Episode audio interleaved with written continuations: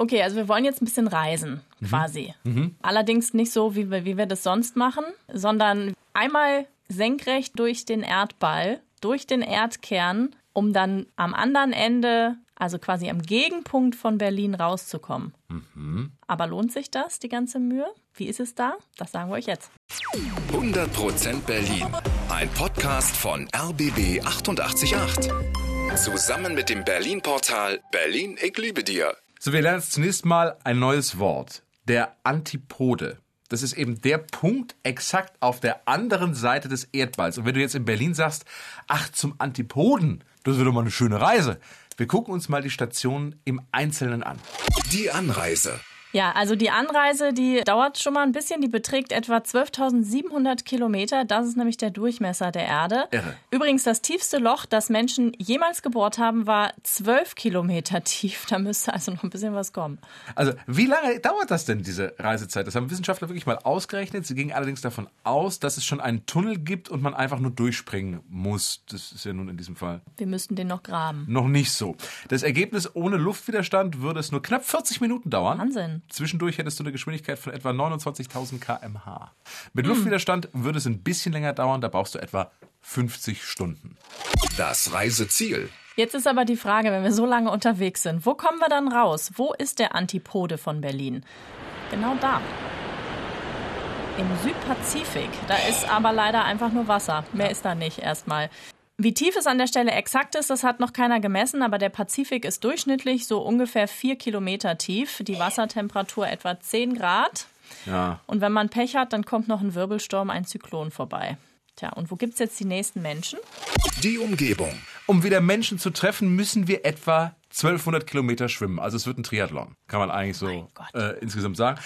Und dann sind wir in Waitangi, der Hauptstadt der Chatham-Inseln. Die gehören zu Neuseeland und in der Stadt wohnen ungefähr 200 Menschen. Auf der Inselgruppe insgesamt etwa 600. Von der Fläche her ist die Hauptinsel ein, ein bisschen größer als Berlin. Ein bisschen größer als Berlin mit 600 Menschen, die da wohnen. Also die haben ordentlich Platz, jeder. Ja, ich denke, ich denke auch, dass die Mieten relativ, äh, relativ gut sein könnten. Ja. Dort. Der Slogan der Chatham-Inseln lautet übrigens First to see the sun. Und das hat auch einen Grund. Die Chatham-Inseln liegen nämlich direkt an der Datumsgrenze. Ein neuer Tag fängt dort also als erstes an. Die Bewohner sehen jeden Morgen als allererstes die Sonne. Und das ist doch schön. Herrlich ist das. Und es ist auch ein guter Slogan, finde ich. First to see the sun. Ja. Das äh, macht sich gut auf einer Postkarte. Die Geschichte der Inselgruppe ist allerdings etwas tragisch. Erst war der Volksstamm der Moriori da und die lebten da lange Zeit sehr, sehr friedlich. 1835 kamen dann aber Mitglieder der Maori auf die Insel. Die hatten gerade in Neuseeland einen Krieg verloren, waren, waren verwundet, kraftlos, nicht gut drauf. Und die Moriori pflegten sie gesund und als Dank töteten die Maori dann die Ureinwohner oder versklavten sie. Das ist äh, wirklich eines der dunkelsten Kapitel in der Geschichte der Insel. Es gibt aber auch noch andere Highlights und äh, deutlich schönere, und zwar die Natur.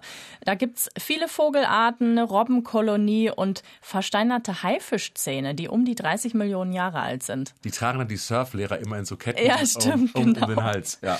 Es gibt auch einen kilometerlangen feinen Sandstrand. äh, Also wahrscheinlich liegst du mit dem Surfen gar nicht so falsch. Das kann man da vermutlich. Und zum Essen gibt's natürlich immer frischen Fisch und Meeresfrüchte. Das klingt nach einem total schönen Urlaubsziel. Ich jetzt eigentlich, so. äh, also unsere Altipodenreise würde sich lohnen. Wohnen kannst du dann, äh, wenn du da Urlaub machst, im Hotel Chatham. Das hat sehr gute Kritiken im Internet. Das Hotel hat auch eine Bar. Allerdings war's das dann auch mit dem Nachtleben auf der Insel. Und noch was Tolles für alle, die mal entspannen wollen. Es gibt keinen Handyempfang auf der Insel. Also es ist quasi Digital Detox. Ja, das Noch ist eigentlich toll. extra obendrauf. Und noch das Wetter für Waitangi haben da heute so etwa 16 Grad. Also etwa vergleichbar wie aktuell bei uns. 100% Berlin. Ein Podcast von RBB 888. Zusammen mit dem Berlin-Portal Berlin, ich liebe dir.